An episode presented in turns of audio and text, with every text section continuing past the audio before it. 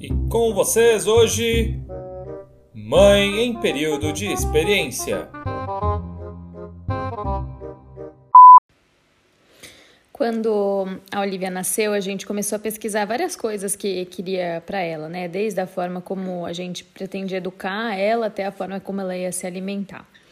E falando na forma como ela ia se alimentar, a gente escolheu o BLW. Para quem não conhece BLW, é um tipo de alimentação que você corta a, as comidas de forma segura e apresenta para a criança. A criança vai se alimentar sozinha, então vai explorar a textura do alimento, gosto, temperatura e por aí vai. E é assim que a criança vai criar uma relação com a comida.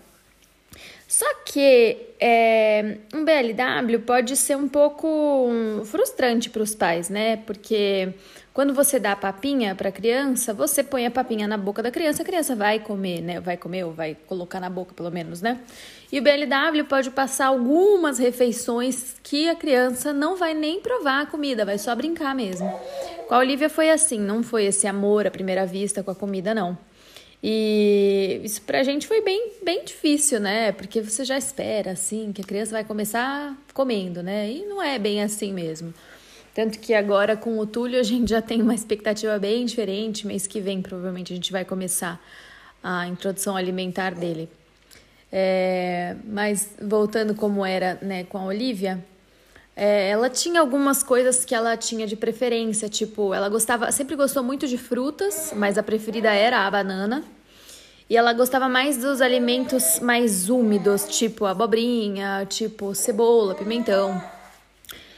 E foram, foram várias fases. O Túlio tá assim, enjoadinho, que ele tomou vacina ontem, mas tá no colo do pai, né? Que eu tô largando ele aí, não. É, ela passou por várias fases, né? Então, primeiro foi a fase de conhecer os alimentos, aí depois teve a fase de colocar a, a comida na boca, é, a fase de olhar e brincar só. E aí chegou, ela tava com uns 9, 10 meses, ela começou com uma fase de tacar a comida no chão. Tacava a comida no chão, não é que ela pegava e, e derrubava, não, não, ela pegava, abria a mãozinha, catava a comida e jogava no chão. E já estava perto do Natal e isso a gente ia passar o Natal na casa da minha tia. E eu tava desesperada, porque ela atacava a comida no chão e era muita sujeira. Assim, BLW de maneira geral já é muita sujeira, né? Porque a criança fica inteira suja, tudo que ela encosta fica sujo, você fica sujo. Aí eu falei, meu Deus, e o que a gente vai fazer agora? Porque assim, ela vai sujar a casa minha tia inteira. E assim, eu pensava, é uma escolha nossa, né? Eu limpo a casa 889 milhões de vezes. Mas a minha tia não tem culpa da minha escolha. Aí eu, putz, e agora, né? O que a gente vai fazer? Eu já tava imaginando levar um lençol para colocar embaixo da cadeira dela. Eu, nossa, eu tava imaginando já um monte de coisa. Gente, sem brincadeira. Uma semana antes da gente viajar, ela parou de fazer isso.